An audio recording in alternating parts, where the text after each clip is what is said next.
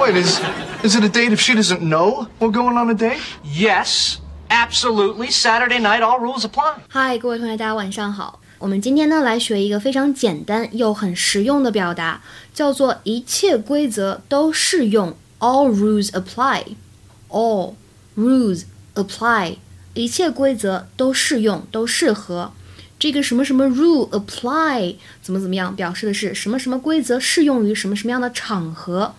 比如说，我们来看一下这样一句话：Special conditions apply if you're under eighteen。如果呢你年龄小于十八岁，那么就算特殊情况，哎，适用于特殊的规则，就这个意思。怎么样？是不是非常的简单呢？